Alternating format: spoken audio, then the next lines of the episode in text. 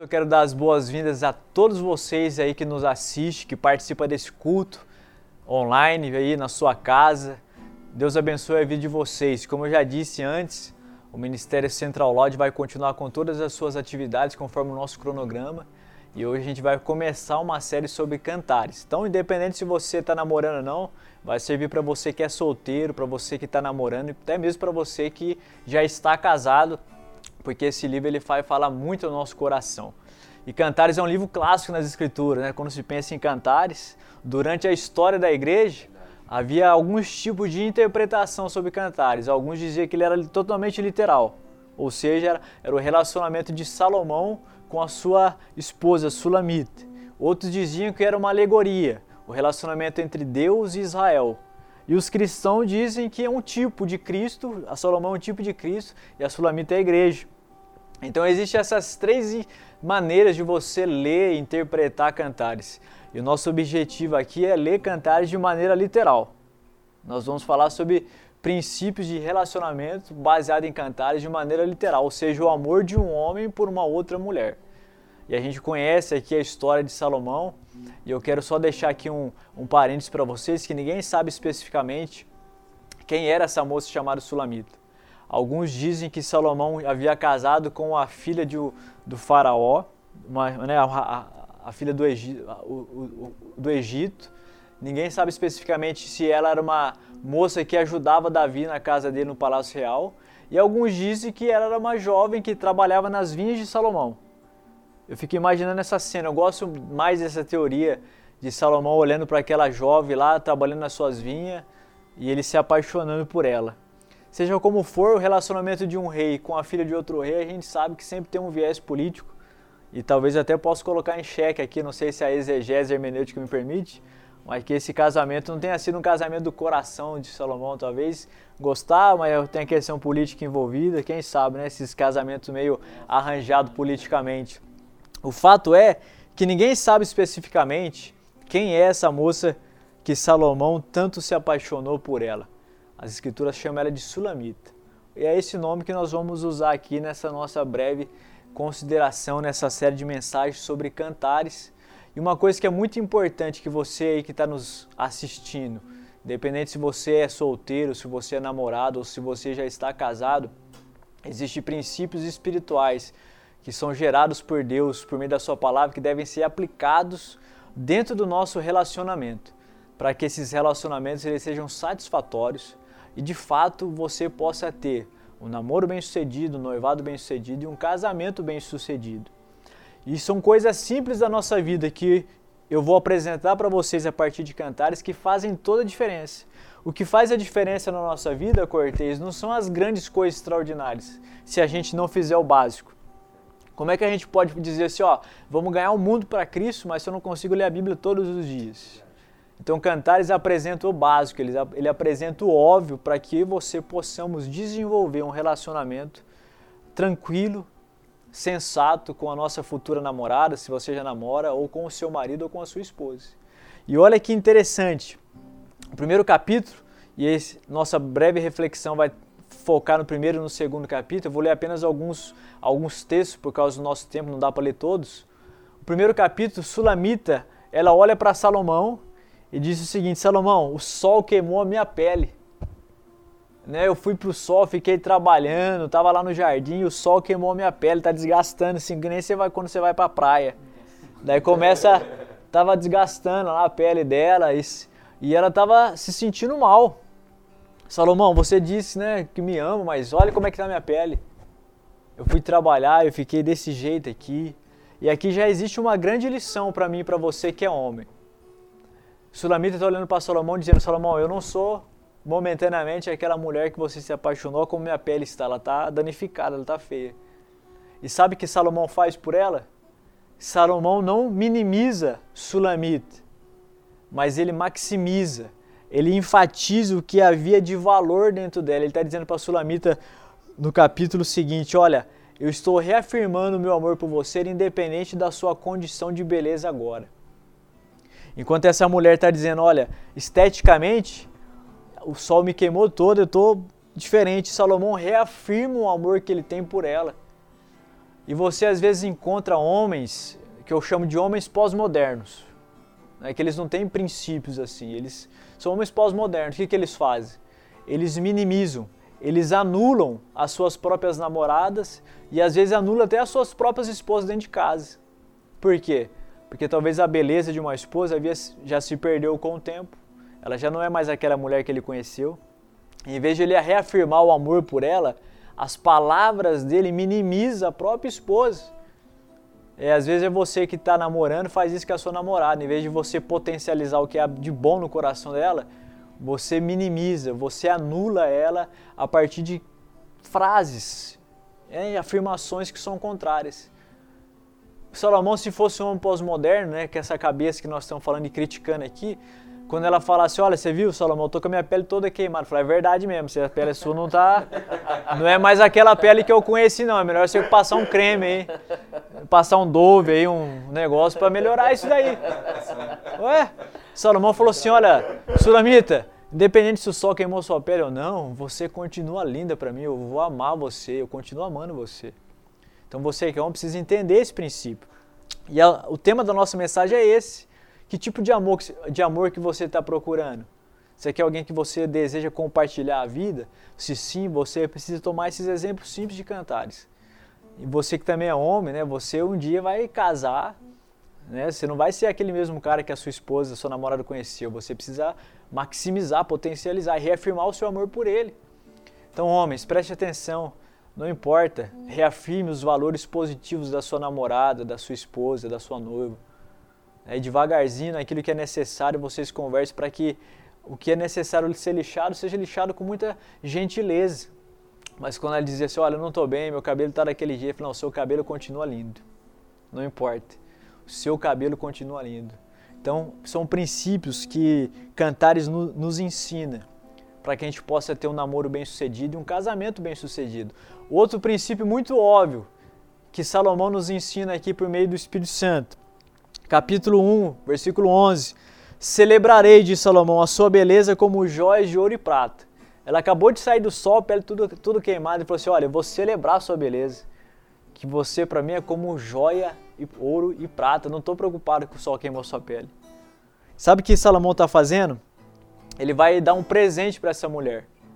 Esse contexto desse capítulo, ele, dá, ele vai oferecer para ela um presente, como uma afirmação do seu amor. Falei, Diogo, mas você está falando de dar presente, isso é coisa óbvia. É óbvio, mas a gente não faz. Sabe por quê? Que nós somos especialistas em dar presentes em datas marcadas, onde todo mundo sabe que vai ganhar. No meu aniversário eu sei que eu vou ganhar um presente. Você sabe que vai ganhar um presente, né? Verdade. Mas Salomão está dizendo o seguinte, ó, não é nenhum momento propício agora.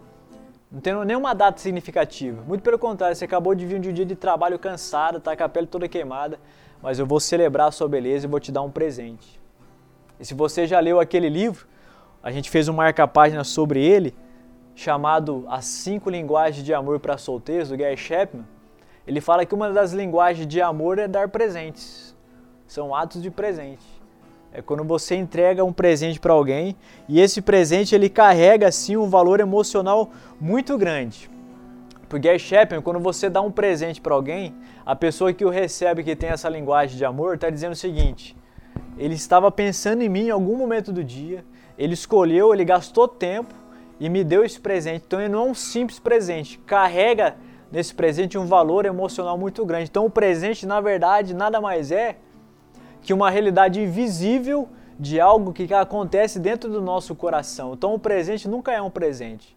É uma expressão visível do amor de Salomão por Sulamita entregando a ela nessas condições, a pele desgastada do sol, dizendo o seguinte: olha, não importa o que aconteça, eu passei o dia pensando em você, eu quero te dar esse presente aqui. Então aprenda a dar presente para as pessoas fora de épocas, fora de datas marcadas. Surpreenda. Se você está solteiro, por exemplo, você quer começar a namorar, manda um presentinho para a moça, não é verdade? Com certeza. Chocolate, manda um chocolatinho para a moça. É, manda um chocolatinho, começa, penteia o cabelo, faz a barba, começa a tomar banho, começa a usar um perfume diferente. Vai lá e surpreende. Manda um buquê de flor, flor manda um presente para ela. Porque na cabeça da mulher vai dizer o seguinte, olha, ele passou o dia, ele teve tempo para escolher isso. Então, atos de presente é algo importante que precisa ter no namoro e precisa ter no casamento. Você é casado aí faz 10 anos, irmão, você tem que ir lá, depois que você ouvir essa mensagem, você vai lá no shopping, compra um presente para sua esposa do nada e fala assim, aqui é para relembrar você que eu sou apaixonado por você ainda. E a gente vai continuar juntos até o final. Então são pequenas coisas que nós deixamos de fazer que Cantares nos lembra de fazer, como por exemplo, o segundo elemento, elogiar. Elogiar. Tá lá no versículo 15. Ó oh, minha amada, como você é linda, como brilham os seus olhos. Mas o elogio também não é óbvio? Quando você olha para sua esposa, você acha sua esposa linda? Com certeza. Olha, tá assistindo aí, é o que você vai falar. com certeza eu acho. não certeza. é o elogio óbvio? Com certeza, é verdade. É um elogio óbvio, mas você precisa olhar para sua namorada, para sua esposa e dizer assim: olha, como você é linda. Como seus olhos brilham para mim, como seu cabelo é bonito. Eu sempre digo para Érica, Érica, o seu sorriso para mim é fantástico, e foi por ele que eu me apaixonei. De vez em quando eu olho para ele e falo, que seu sorriso é demais, ele é maravilhoso. Esse sorriso seu que me cativou. São coisas simples que está acontecendo. Inclusive nesse livro ele também fala palavras de afirmação. E aqui existe uma pergunta que você precisamos responder. Você que, que é solteiro, como é que você trata as pessoas do sexo feminino? Como é que você trata sua namorada, sua esposa? Você dá a elas palavras de afirmação? ou as suas palavras são palavras duras que minam do coração da sua namorada, da sua esposa, das suas amigas, a perspectiva e os sonhos que ela tem. Quando você elogia alguém, você constrói vida, o que nós chamamos de crédito emocional. Quando você elogia a sua namorada, você elogia a sua esposa, você vai elogiar a pessoa que você quer namorar, você está construindo uma ponte.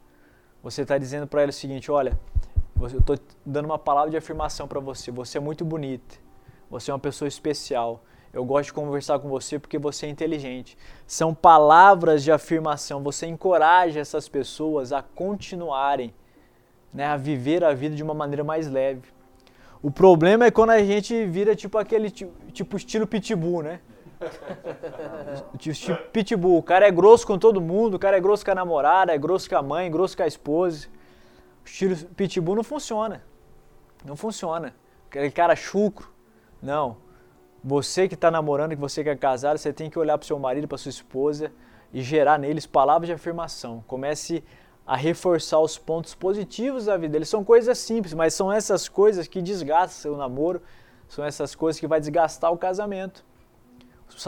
Israel tem que olhar para a esposa dele do nada e falar assim: ó, você é linda, você é minha amada. Eu faço isso. Hein? Não, você é um cara romântico, Com né? certeza, eu faço, hein?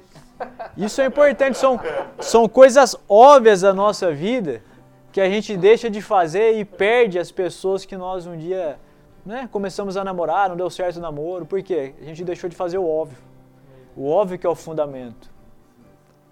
É o falar assim, eu amo você independente de como você está, elogiar sua esposa, sua namorada. São essas pequenas coisas que vai fomentar o coração. Não existe grande segredo quando você pensa em relacionamentos, a não ser viver aquilo que é simples do dia a dia. Existe o terceiro elemento, capítulo 1, versículo 8.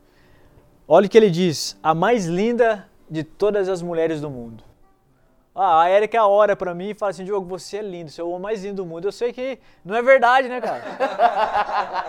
Não é verdade que é só eu andar na rua, tem gente, tem cara mais bonito que eu. Eu sei que, né? Mas o coração da Érica entende que eu sou a pessoa mais bonita do mundo. Quando eu olho para Érica, o inverso da minha verdade, eu falo, Érica, você é a moça mais bonita do mundo. O que, que Salomão está dizendo? Que a nossa mente tem que ter uma única pessoa tomando conta dela. A sua namorada, a sua esposa, ela tem que ser a única mulher que toma conta da sua mente. Então, quando você entender que existe uma mulher mais bonita que a sua namorada, que a sua esposa, para você não vai significar absolutamente nada porque existe uma mulher que tomou conta da sua mente. Ela é a pessoa que você passa o dia todo pensando nela. Então é importante que você possa entender esse processo. A sua namorada tem que ser a mulher mais linda para você. A sua esposa tem que ser a, sua, a mulher mais linda, o seu marido mais lindo, o seu namorado mais lindo. Sabe por quê? Porque Salomão entendia isso. E olha que, olha que Salomão sabia o que ele estava dizendo. Salomão tinha mil mulheres, mil mulheres. E ele olhava para Sulamita e dizia assim: ó, dentre todas elas, você é a mais linda. Então, coisas óbvias. E o apóstolo Paulo ele fala sobre isso. Ele fala que eu e você temos que levar a nossa mente cativa a Cristo. O que, que significa? Que o nosso pensamento tem que ser cativo a Cristo. Tudo que é louvável, de boa fama, útil, honroso, deve ocupar a nossa mente. Então a sua mente não pode ser um bordel de fantasias sexuais. Ela não pode ser. A única mulher que tem que povoar a sua mente é a sua esposa. A sua mente não pode divagar entre outras imagens. Porque esses são princípios básicos que a gente vai viver na nossa vida a partir de cantares, que faz com que relacionamentos continuem funcionando, que casamentos continuem durar para o resto da vida, porque sempre vai haver alguém mais bonito que o Diogo, sempre vai haver uma mulher mais bonita que a Érica, mas nenhuma dessas mulheres são mais importantes, porque a minha mente é ocupada pela imagem da Érica e por aquilo que ela é, eu penso nela o dia todo. Para a Érica a mesma coisa, e para você que está me ouvindo também. Quantas vezes a nossa mente tem atrapalhado os nossos relacionamentos amorosos? Quando a gente estabelece comparações muitas vezes. Quando a gente é um cristão meia boca, a gente estabelece comparações. Às vezes você veio de vários namoros, por exemplo, e a sua atual namorada você compara alguma coisa, o olho, da, o olho de, de um, o cabelo da outra, e isso não é bom para sua namorada, não é bom para sua esposa, não é bom para ninguém. Sabe, honre a sua namorada e honre a sua esposa, fazendo com que ela seja a única mulher que vai ocupar toda a sua mente. E aqui a gente vai dar uma apertada um pouco mais. Né? As pessoas, né, o homem pós-moderno não gosta muito disso, mas aqui agora a gente vai dar um pouco de apertada. Cantares capítulo 2, versículo 4. Tudo que eu quero é sentar-se à sua sombra, Sulamita diz para Solomão. Preste atenção, todas as mulheres gostam de se sentirem protegidas pelos seus respectivos namorados e maridos. Em termos simples, mulher não gosta de homem frouxo. Ela está dizendo para Salomão: Salomão, eu quero me sentar debaixo da sua sombra, porque eu sei que a sua sombra, os seus braços fortes, eles me protegem. Mulher, ela quer sentir segurança. Se você não passa segurança para sua namorada agora, você não vai passar no casamento. Que tipo de segurança? Decisões. Você precisa decidir. Você namora faz quanto tempo? Você tem que pensar nisso. A sua namorada precisa de uma decisão. Não, vamos casar. Talvez você não tenha as condições necessárias para casar, mas a sua namorada precisa que você olhe para ela e o seguinte: olha, hoje eu não tenho a condição de dar aquilo que você precisa, mas a gente vai trabalhar, a gente vai vencer, a gente vai casar. A mulher se sente protegida em relação a isso daí. Quando você não passa confiança para sua namorada, para sua esposa, ela vai perdendo o brilho que ela sente, né? A alegria por você. Hoje eu estava conversando com o Cortez um pouco sobre essa palavra e ele me disse que quando ele foi até a casa da Aline conversar com os pais, ele falou assim: Olha, eu estou aqui para dizer que eu quero casar com a sua filha, não ter um namoro apenas. Ele teve um propósito, ele ganhou o coração dos pais da esposa, porque é alguém que decidiu, ele protege a esposa dele. O mundo de hoje você encontra homens fragmentados, homens que eles não conseguem assumir responsabilidades por absolutamente nada, nem tomar decisões óbvias da vida. Como eu digo, né, o cara não quer casar e tem aquele namoro de 10 anos. Nossa. Sabe por quê? Sabe por que não quer casar? Porque começa a chegar boletos. Nossa, verdade. É, daí o pai não vai pagar mais, né? Se você quer pai ficar pagando boleto pro seu filho casar, também não dá. Então, daí vai casar, tem que pagar boletos. E é estranho que as empresas me acham no celular. Manda os boletos no meu celular. Net, água. Eu não entendo isso. Eu falei, pô, casei e não chegava nada. Eu não era casado, não chegava nada. Agora casei e vem tudo no meu celular. Os caras me acham. Por quê? Responsabilidade, proteção. A sua esposa tem que se sentir protegida. A sua namorada, se ela não sentir firmeza em você, ela não vai querer estar com você ou querer casar com você. Ela quer ver de você alguém decidido. Ó, a gente está numa condição financeira agora, mas a gente vai casar. A, a data é essa, a gente vai casar, a gente vai lutar junto. Olha só que Sulamita disse para ele, meu querido, Cantares 2,15. Proteja-me dos animais que estão à espreita. Eles não desejam outra coisa senão entrar no nosso lindo jardim florido. Ela está dizendo o seguinte, Salomão, eu quero que você continue me protegendo. E sabe como é que você protege a sua esposa? Como é que você protege a sua namorada? É quando você blinda a mente dela e as emoções dela. Você precisa estar preparado, por exemplo, para cuidar da mente da sua namorada e ser alguém apto para responder as dúvidas que a sua namorada tiver em relação à fé cristã, por exemplo, você ajudá-la nisso. Você está protegendo ela das ideologias contrárias que têm tomado conta da cabeça de tantas jovens, como por exemplo feminismo. Você entra na faculdade, as mulheres que são cristãs normalmente viram feministas. Por quê? Porque elas precisam de alguém que proteja a mente delas. Você tem que cuidar do coração da sua namorada agora, orando por ela, sabe? Presta atenção, você é cristão. Todos nós aqui somos cristão, cristãos. Nenhuma mulher cristã que é um cara que não seja cristã. Mas se você namora uma moça, vocês dois são cristãos, a sua namorada vai pirar, sabe no quê? Que quando você pegar a mão dela no culto, ajoelhar com ela ali e falar, vamos orar junto. Para que Deus nos dê poder do Espírito Santo. Isso daí que as irmãs cristãs pira. Ué, é verdade. Se está em outro lugar lá, na balada, outra coisa, elas vão pirar em outro. Mas na igreja é isso. Então você tem que conduzir a sua mulher, você tem que proteger ela das espreitas do diabo. Pega na mão da sua esposa aí na sua casa e ora por ela. Ajoelha com ela no, no seu quarto e chora na presença de Deus para ela ver que existe um homem quebrantado e cheio da presença do Espírito Santo e proteja as pessoas que Deus colocou na sua vida. Proteja a sua namorada, cuide da mente. Não deixe que as ideologias do inferno tomem conta, tome, tome conta da mente dela. Não deixe que o coração dela seja penetrado por dúvidas, mas você, como namorado, tem que conduzir a sua namorada, você que é casado, conduzir a sua esposa, cuidando da mente cuidando do coração delas. E é isso que o texto está dizendo. E caminhando já aqui para o final, ele vai falar que existe uma ternura que deve sair do nosso coração. Capítulo 2, 4. Seus olhares para mim era de pura ternura. Preste atenção, você que é homem. O nosso olhar para as outras mulheres não pode ser um olhar lascivo, focado na estética delas.